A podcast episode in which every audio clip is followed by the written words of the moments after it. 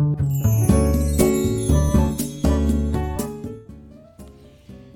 い、おはようございます。美容師をしています。カナダと申します。えー、今日はシャンプーとトリートメントのお話をしようと思います。えー、シャンプートリートメント選び方などで、えー、迷っている方はぜひ最後まで聞いていただけるといいかなと思います。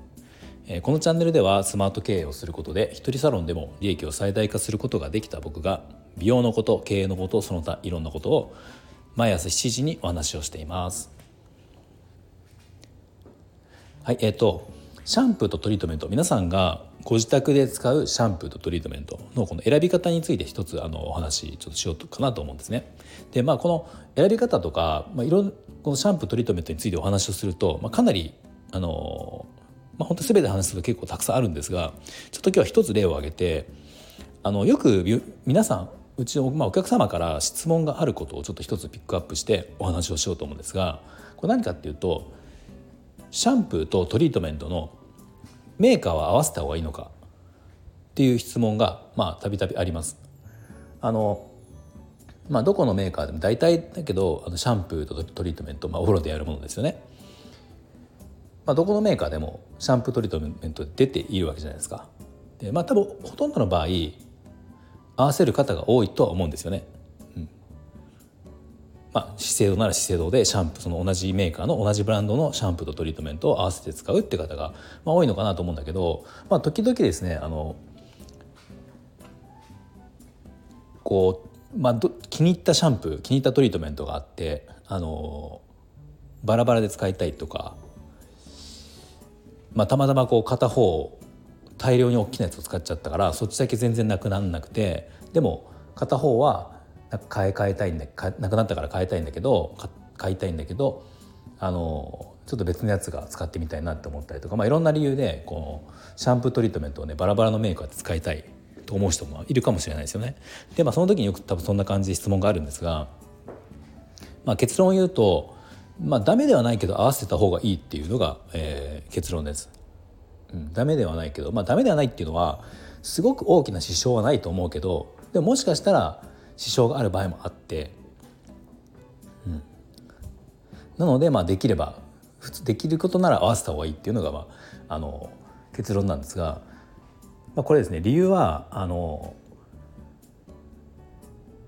まあ、そもそもメーカーがこれ作る時にこのシャンプーとこのトリートメントを組み合わせて使うことで、えー、バランスが取れるようにしているっていうことなんですよね。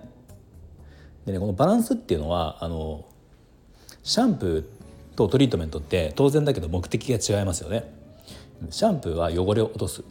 髪の毛の汚れを落とすのが目的トリートメントは髪の毛の状態を整える、まあ、ダメージ補修とか手触りとかツヤとかしっとり感とかねそういうものをま整えるのがトリートメントの目的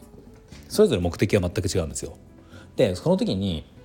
まあ、例えばシャンプーで言えば、あの汚れをじゃあ落とせばいいかっていうとこの落とす強さとか入っている成分とかが間違ったりとかして分かりやすいとこで言うとその洗浄力ですよね洗浄力が、あのこう強さっていろいろあるんですよね。例えば洗浄力強めに作ってあるものだったらこの洗浄力に合わせて同じメーカーのトリートメントっていうものは合わせてあるんですよ。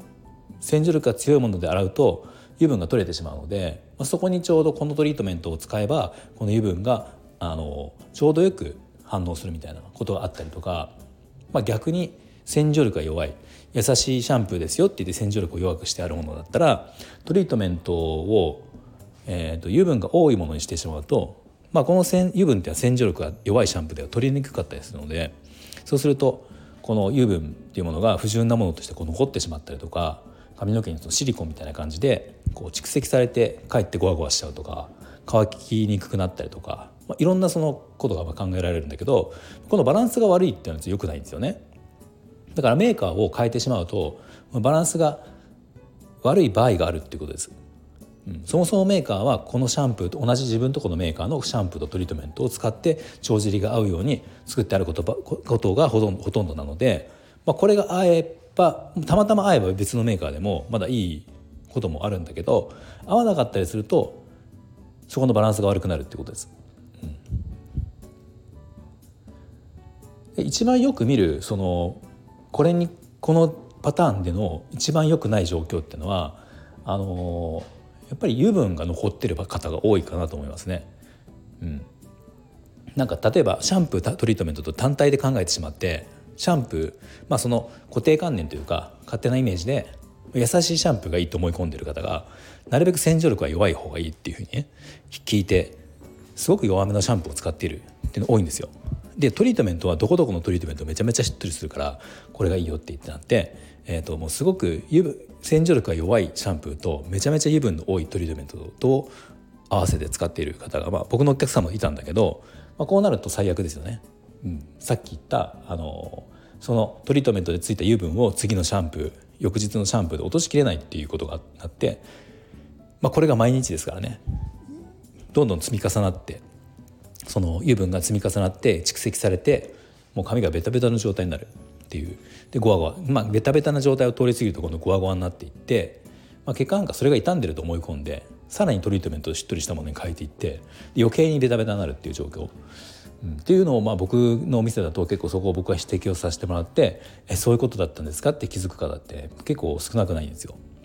なのでまあそういうことがあるので基本的にはシャンプーとトリートメントっていうのは同じメーカーで使った方がいいと思います。うん、まああのよく香りとかが違うのが気にする方もいるけど、まあ、香りは別に大した問題じゃないんですよ。まあ、その濡れあの洗ってる時の香りっていうのは気になるかもしれないけど、まあ、そんなにですねシャンプーとトリートメントの香りって思っているほど残らないと思うので、まあ、香りは別に問題じゃないんだけど、まあ、今話したようなことの方がどっちかっていうと心配かなと思いますね。はい、でもう一つ補足で一つお話をするとこれ僕のお店のシャンプー使ってるシャンプーで、まあ、実際あった話なんだけど、まあ、僕が使ってるメーカーちょっとメーカーは言わないんですけどあのシャンプー3種類トリートメント2種類っていうふうになって分かれているんですよ。でトリートメントは、まあえー、と簡単に言えばしっとりとサラサラトリートメント、えー、とシャンプーが、えー、しっとりサラサラ張り腰みたいな感じで3パターンなんですね。である年配のお客様なんだけど髪の毛のがすごく細くてボリュームが欲しい方がいるんですよ。でこの場合そのこのシャンプーこのあのブランドだと、えー、一番いいのはシャンプーはボリ張り腰のボリュームタイプを使ってトリートメントは軽い方のあのサラサラの方を合わせるのが一番いいので、まあ、これをねある時使ってもらったんですね買っていただいて家で使ってもらったんですよで次に来た時にどうでしたかっていう感想を聞いた時にその年配の方があのトリートメントは、いいんだけどさらっとするからシャンプー使った時にこれごごギシギシするからちょっと私嫌です嫌だって言って言うんですね。でこれねあの実は理由があって張り腰シャンプーにはケラチンっていう成分がまあ、結構しっかり入っていて、えー、と実際このシャンプーは僕も使ったことあるけどあの使ったことあるしお客様の頭をシャンプーしていてもそうなんだけどこのシャンプーで洗った時洗っている時ってちょっとこうきしむんですよ。うんでもこれって別にそれメーカーもこれ言って言っている話なんだけどあのきしむのが傷んだからきしんでるわけじゃなくてこのケラチンが入っている時に髪が引き締まって修練効果っていうらしいんだけどこの時にあのちょっとこうきしんだ感じはするっていうことなんですね。でさっき言ったようにこの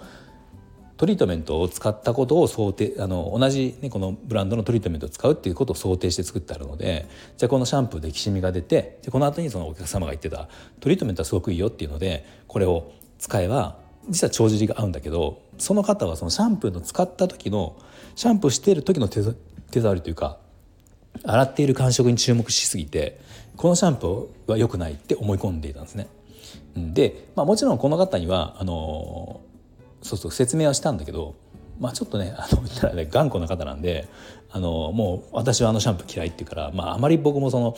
ね、そこまで強く言ってもっていうのもあるから、まあ、ちょっと正直今は言っても使ってくれないからトリートメントしか。今はもう言ってないから、まあ、そのかその方は多分別のシャンプーを家で使っていると思うんだけどまあ本当はこれね良くないっていうか良くないっていうかそのだからシャンプーとトリートメントを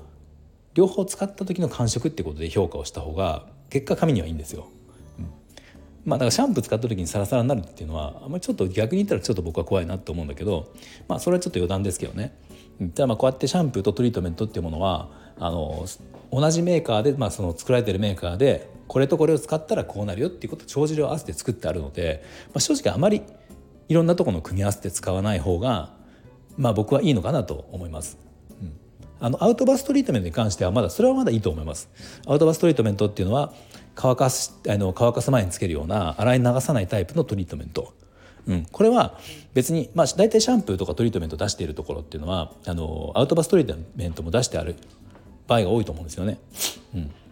でまあこれも合わせて使うのが一番まあ僕は間違いないかなと思うけどでもアウトバストリートメントでこれすごく気に入っているのがあるからこれを使いたいって、まあ、あったとしたら、まあ、これは別にそのさっきのシャンプーとトリートメントを合わせてくださいっていうような、まあ、それほど僕はまああのシビアに考えなくていいかなと思うので、まあ、単体で考えるのもそれは別にありなのかなと思います。はいでは今日のお話は、えー、シャンプーとトリートメントお家で使うシャンプートリートメントは同じメーカーのものを使った方がいいのかという質問に対して、えー、僕の答えは同じものの方がいいっていうことですね。はい、理由はバランスが取れているから別のを使ってしまうとバランスが悪くなるとあのちょっと支障が出る場合もありますよっていうそんなお話でした。はいでは最後まで聞いていただいてありがとうございました。何か少しでも参考になりましたらいいねボタンフォローをぜひお願いします。